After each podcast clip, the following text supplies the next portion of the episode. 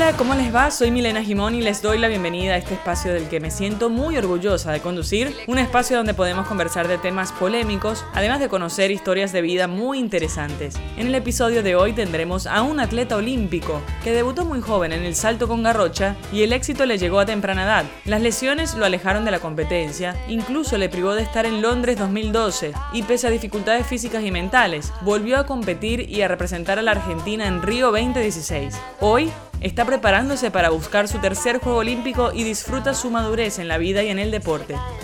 Démosle la bienvenida a Germán Charaviglio.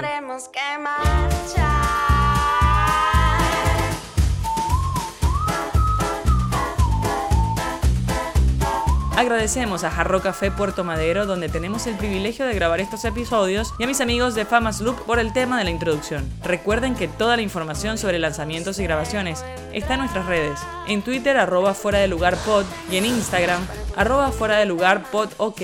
Además, visitando patreon.com nos buscan como fuera de lugar y ahí pueden colaborar como productores, obviamente, de estos episodios. Ahora sí, abróchense los cinturones y arrancamos. Bueno, Germán, antes que nada, mil gracias por este tiempo que nos das. Sabemos de tu agenda tan ocupada previo a estos juegos. Bueno, sí, muchas gracias. Un placer poder estar y compartir un poco eh, con ustedes lo que hacemos, ¿no? ¿Y qué te llevó al salto y garrocha, al salto en garrocha en realidad? Eh, ¿Fue tu papá? ¿Fue tu familia? Mira, tienen que ver, mis inicios tienen que ver con, con mi familia. Eh, mi papá fue saltador de garrocha, nosotros somos de Santa Fe, una provincia del interior de Argentina, y él fue saltador de garrocha eh, primero empezó en el colegio secundario en educación física, le gustó el atletismo en general y terminó siendo garrocha hasta llegar a niveles por ahí sudamericanos. Después siguió estudiando educación física y se dedicó a ser entrenador de, atletismo durante muchísimos años. Y mis hermanos y yo somos tres, yo soy el del medio, prácticamente utilizábamos la pista de atletismo de Santa Fe, donde vivíamos, como el patio de nuestra casa. Entonces para nosotros siempre fue común, fue normal eh, pero bueno, eso, esos fueron nuestros orígenes y, empezamos a hacer atletismo desde, desde muy chicos. Eh, ¿Les exigía mucho tu padre justamente porque como tenía esta función de entrenar a otros, por ahí quería que sus hijos también estuvieran en el medio, ¿no? Y si hoy lo pienso te digo que no, pero tal vez de forma invisible sí, porque, o sin querer. Eh, porque bueno, íbamos a la pista y, y, veíamos otros atletas competir y entrenar y queríamos hacerlo y no fueron exigentes en cuanto a que tengamos resultados enseguida de chicos o, meternos a la competencia, eh, pero sí a que hagamos deporte, sí a que hagamos distintas actividades y, y, aparte del atletismo también mi hermano pasó por la natación, yo también jugué al fútbol hasta los 13, 14 años, mi hermana hizo gimnasia, entonces siempre fue una familia muy cercana al, deporte. Argentina, argentino que no juega al fútbol no es argentino, no es está como en el ADN eh, de eso, pero cuando dijiste, mira, esto va en serio, acá tengo que eh, comenzar a tomármelo un poco más en serio porque puedo ser campeón de salto en garrocha. Mira, por dos, por dos cosas eh, elegí el salto con garrocha o el atletismo con respecto por ahí al fútbol o algún otro deporte. Me encantaba el deporte de conjunto por la parte del equipo, el atletismo es más individual, pero de chico me, empezó a gustar que viajábamos, viajábamos mm. mucho. El atletismo nos hizo viajar dentro de Argentina y conocer muchas ciudades como Córdoba, Mar del Plata, Mendoza. La Pampa, no sé, Voz Alta, y en el fútbol jugaba en liga local, solo me movía por la zona de Santa Fe. Y ahí eh, me empezó a despertar el gusto por, viajar, me di cuenta que me gustaba mucho viajar.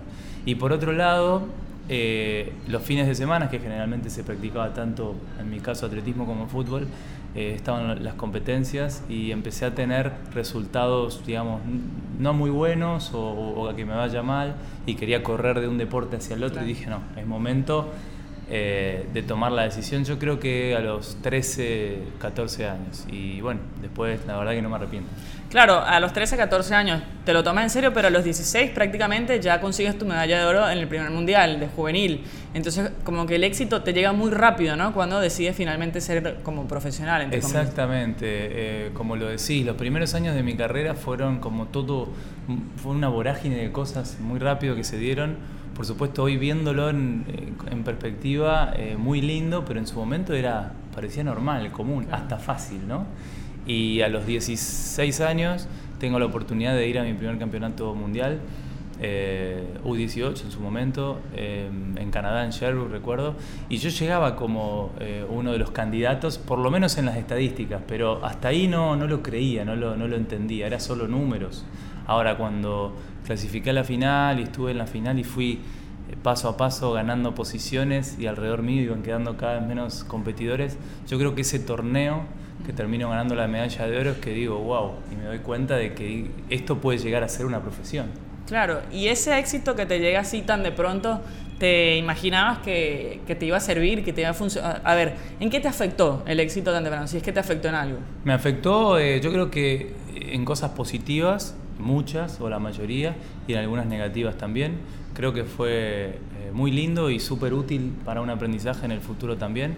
Eh, el hecho de que me vaya muy bien al principio, como te decía, lo naturalicé al punto que decía, pero se da tan fácil la vida. Claro. Y después, bueno, pasa todo lo que, lo que pasa que, que somos seres humanos y tenemos buenos momentos y malos. Pero creo que esa etapa de mi vida afianzó, reforzó mucho lo que es mi personalidad en cuanto a la actitud y en, mm. y en cuanto a, al querer ir a buscar los sueños que yo tenía de, de chico. Me parece que el hecho de que me haya ido bien de chico fue como una herramienta muy fuerte para poder aferrarme a lo largo de toda mi carrera. Claro, y después llega Beijing, ¿no? 2008. Eh, Estuviste compitiendo, siempre te fue bien, eh, eh, como decíamos, pero Beijing tiene una particularidad, justo llegan los dolores, ¿no? Sí, fue un mi primer juego olímpico con todo lo que eso significa para alguien de 20 años. Eh, como tenía en ese entonces. Venía de ganar, eh, ya había ganado mi segundo campeonato mundial. Eh, ah, no, todavía no, el primero. Y, venía, digamos, como una promesa de juveniles y se empezó a, por ahí a, empiezo a salir en los medios nacionales y, en diferentes lugares de la prensa para alguien del interior y enseguida. Y es como que todo me, abrumó.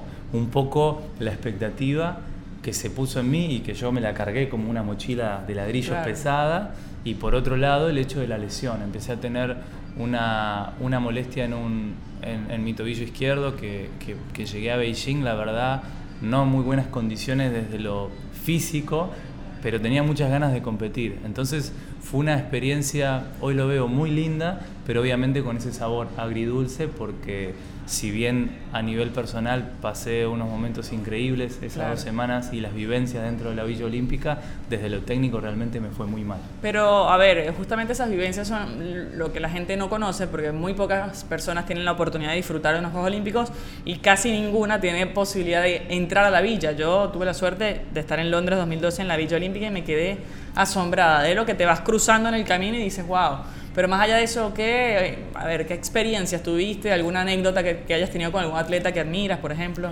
Es increíble, es difícil de, por ahí de contarlo, pero voy a hacer el intento. Eh, es compartir en un barrio, porque es un barrio por la cantidad de gente, casi una ciudad de todos deportistas. Que hay comida incluso para cada tipo de país, por ejemplo, porque los indios comen comida india, los, no sé, los sudamericanos distintas. Sí, hay un comedor enorme con, con, con un montón de, de, tipos de comidas, pero la interacción que se da, primero que estamos todos a la misma altura, desde el, la estrella de la NBA más multimillonario del mundo hasta por ahí un deporte no tan reconocido, pero bajo los anillos olímpicos todo se unifica, cada uno con su vestimenta representando a su país, pero haciendo la misma cola con su bandeja en el comedor, y hay una interacción muy linda porque también uno ve la realidad de los diferentes deportes y se va motivando con sus compañeros de, equipo y conociendo también otras realidades más allá de, su deporte en particular. Eso creo que es una experiencia muy rica para todo aquel atleta que tiene posibilidad o, periodista o, que fuera entrenador, dirigente que entra a una villa olímpica porque sin duda que es un momento único. Y, el idioma, por ejemplo, ¿te afectó el uso horario? Viste que dicen que en China casi nadie hablaba inglés, entonces era complicado comunicarse. Costó, costó, son, son un poco estructurados en cuanto al idioma en general. Para un Juego Olímpico, obviamente, la mayoría de la gente estaba preparada. Y yo sabía bastante inglés también, había estudiado de chico un poco academia y demás.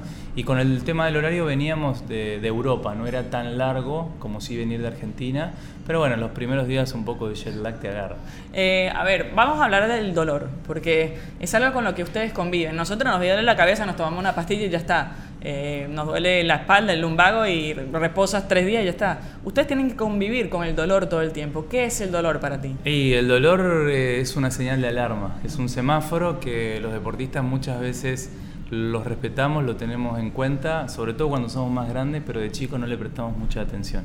Y al ser una alarma significa que es una especie de límite. Si uno pasa un poquito más allá, la consecuencia puede ser mucho más grave. Entonces, dentro de ese, de ese juego, ¿no? de, llevar nuestro cuerpo a ese límite para tratar de sacar el, el, mejor resultado o el mejor rendimiento deportivo, uno no tiene que empezar a ir en contra de uno mismo. Entonces, eh, yo creo que de lo físico pasa a ser ya directamente un tema muy mental o muy emocional. Cómo manejar cuando uno tiene dolor, eh, cómo tratar las lesiones, cómo cuantificar y qué entrenamiento hacer para evitar ir más allá, pero sin perder rendimiento. Es como una especie de arte, ¿no? ¿Cómo recuperarse cuando te lesionas y no puedes estar en Londres 2012, por ejemplo? Por ejemplo, bueno, eh, es todo también un, aprendizaje enorme. Me pasaba horas y horas en kinesiología tratando de que mi tobillo esté acorde, al mismo tiempo intentando eh, hacerle frente a a una marca mínima que tenía que lograr para poder estar en Londres y representar a Argentina nuevamente y decía, no llego, no llego, y me costaba mucho y, bueno, se aprende mucho de los momentos eh, duros, de las lesiones, de las operaciones que tuve también en, mi tobillo que te nombraba, porque eh, son momentos, yo siempre digo, más reflexivos que inclusive los momentos buenos. Porque los momentos buenos uno no se pregunta por qué le fue bien. Pero cuando le va mal o cuando no puede lograr sus objetivos, se sienta, analiza y dice, bueno, algo de mi vida tengo que cambiar o tengo que modificar. Son, yo creo que momentos constructivos y, la verdad súper interesantes para poder eh, fortalecerse a uno mismo. Y hablabas de la mente y, y eso que te afecta tanto en la recuperación. Eh, y muchas personas dicen, no, los atletas es sangre, sudor y lágrimas, en el sentido de que entrenan todo el tiempo, sudan todo el tiempo, transpiran todo el tiempo, pero hay una cuestión, un músculo que generalmente se debe entrenar y a veces lo entrenan, que es el cerebro o, la mente en realidad. Qué importante es el psicólogo deportivo para un atleta de alto rendimiento, considerando todas estas circunstancias, ¿no? que por ahí no te puedes recuperar en un tiempo determinado y te va a frustrar. Bueno, importantísimo, yo lo considero muy importante. De hecho, en mi caso personal, hace más de 15 años que trabajo con psicólogo, me parece que, es, eh, la, capacidad emocional es tan entrenable y aprovechable como la parte física o la técnica, que es prioritaria porque todo pasa por nuestra cabeza. Y, también eh, la forma en que entrenamos situaciones que vamos a tener que vivir, como entrar a un estadio olímpico con 50.000 personas y tener que enfrentar esa situación, porque uno no entrena con 50.000 personas, entonces es una situación atípica, tiene que enfrentar ciertas presiones, intereses muchas veces de un país o representar a, un país a tanta gente, entonces eh, ese, ese también límite emocional que exigimos nuestro cuerpo para poder ganar una medalla, para subirnos a un podio, sin duda que se puede ir mejorando con tips, con ejercicios, con trabajo con psicólogo. No hay que estar loco para ir al psicólogo. No, no, totalmente. Y eso es un mito, por suerte, que ya se ha desterrado hace mucho tiempo. Y es distinto el psicólogo que justamente utilizas para alguna frustración de tu vida que el psicólogo deportivo. No, no, es, el mismo porque es, es, casi imposible disociar a Germán atleta de Germán persona.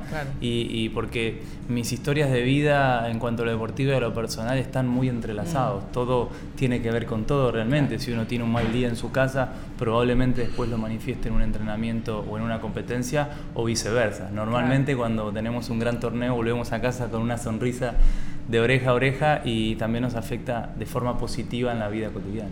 Bueno, de 2008 a 2016 pasaron muchos años, eh, pero volviste a clasificarte en los Juegos Olímpicos. ¿Creía que iba a ser posible esto?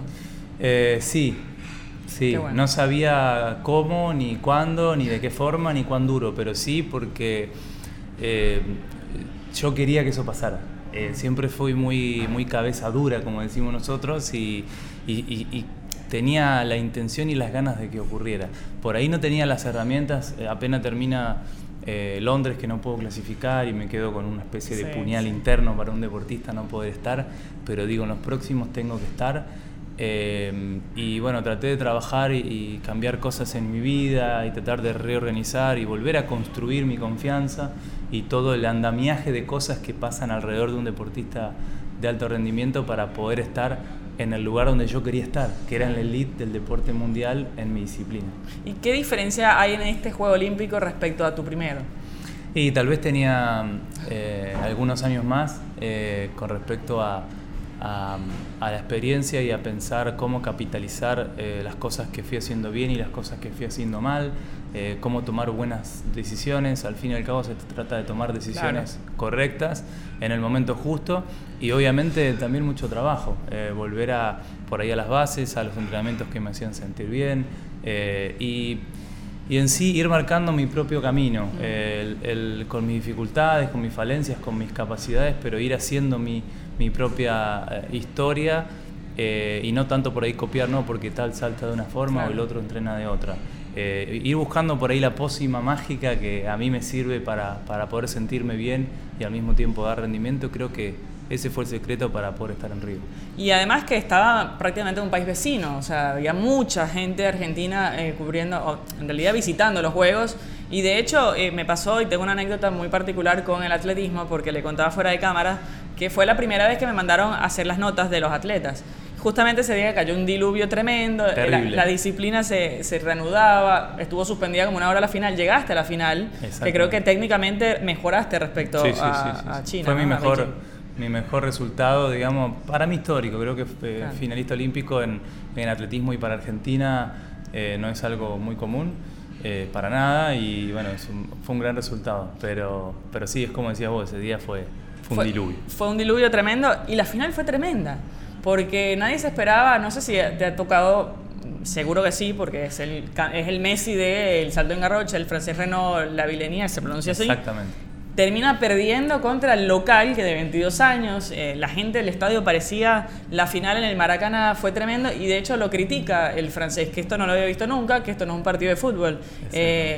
¿Sientes que eso afectó también el rendimiento de algunos otros atletas? Mirá, se entrelaza un poco con lo que hablamos anteriormente de la parte emocional, sin dudas. Primero nombraste que el Juego Olímpico fue en Brasil y para nosotros por la cercanía que tenemos había muchísimos argentinos eh, yendo, digamos, a, hacernos el aguante o, a eh, simpatizar para nosotros y de hecho mi familia, muchos amigos míos pudieron tener la posibilidad de estar en un Juego Olímpico acompañando desde la tribuna y, para mí fue, eso fue increíble, ¿no?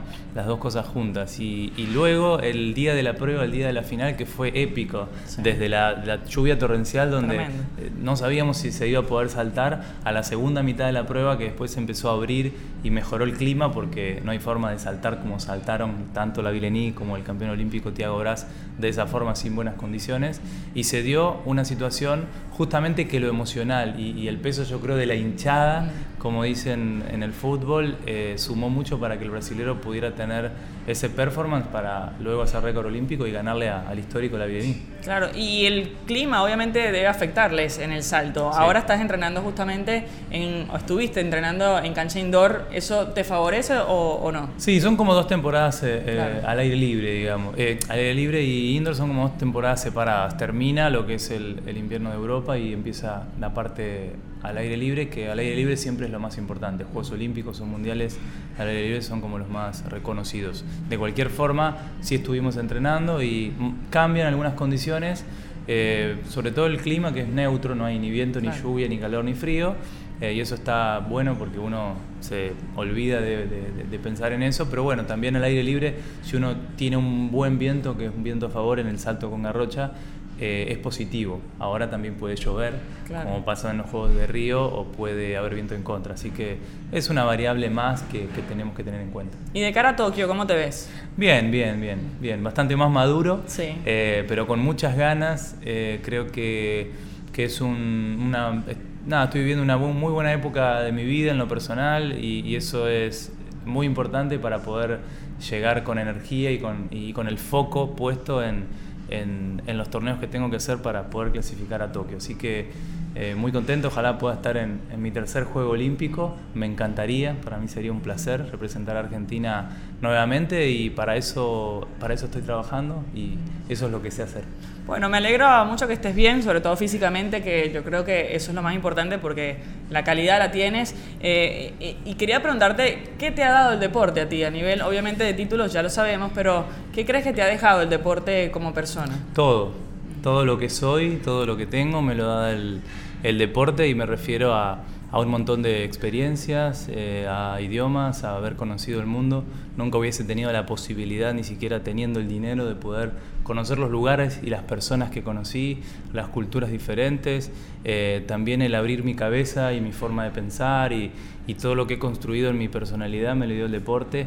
Así que te, puedo llegar a decir que lo que menos me dio fueron logros o podios o medallas, sino que eh, esa es como la parte más chica, aunque la que más se ve pero lo que el iceberg que está por debajo es, es todo lo que construí mi personalidad a través del deporte. Bueno, te vimos en redes sociales ayudando a Gaby Sabatini a, intentar subir. ¿Pudo subir? Pudo subir. le, estuvimos mostrando un poco y, y bueno, salto con garrocha es una prueba difícil para el que nunca agarró una, una garrocha. Ni lo intentaría. Eh, pero bueno, no, muy contento porque que una, una atleta de su envergadura venga, vino a visitarme a y compartimos un entrenamiento y después obviamente probó porque como todo deportista tiene cualidades y curiosidad también para probar, así que estuvimos pasándola bien un rato. ¿Y te gustaría dedicarte a esto después de que eh, nosotros decimos como cuelgue los tacos, no sé cómo se dice el salto de garrocha? Sí, colgar la garrocha, pues. Ah, muy bien.